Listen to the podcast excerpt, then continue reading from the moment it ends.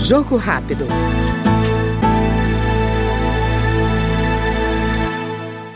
A deputada Maria do Rosário, do PT do Rio Grande do Sul, comemorou a sanção da lei que estabelece a Semana Nacional do Uso Consciente da Água, que será celebrada todos os anos durante a Semana do Dia Mundial da Água, que é comemorado no dia 22 de março.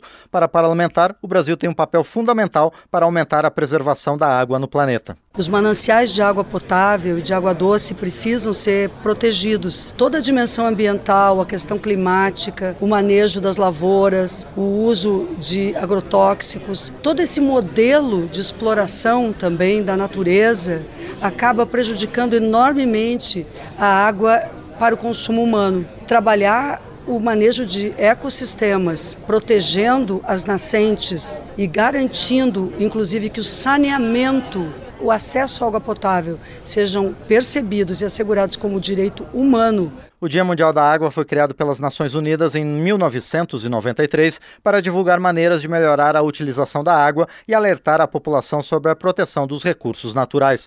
Esta foi, no Jogo Rápido, a deputada Maria do Rosário, do PT do Rio Grande do Sul. Jogo Rápido.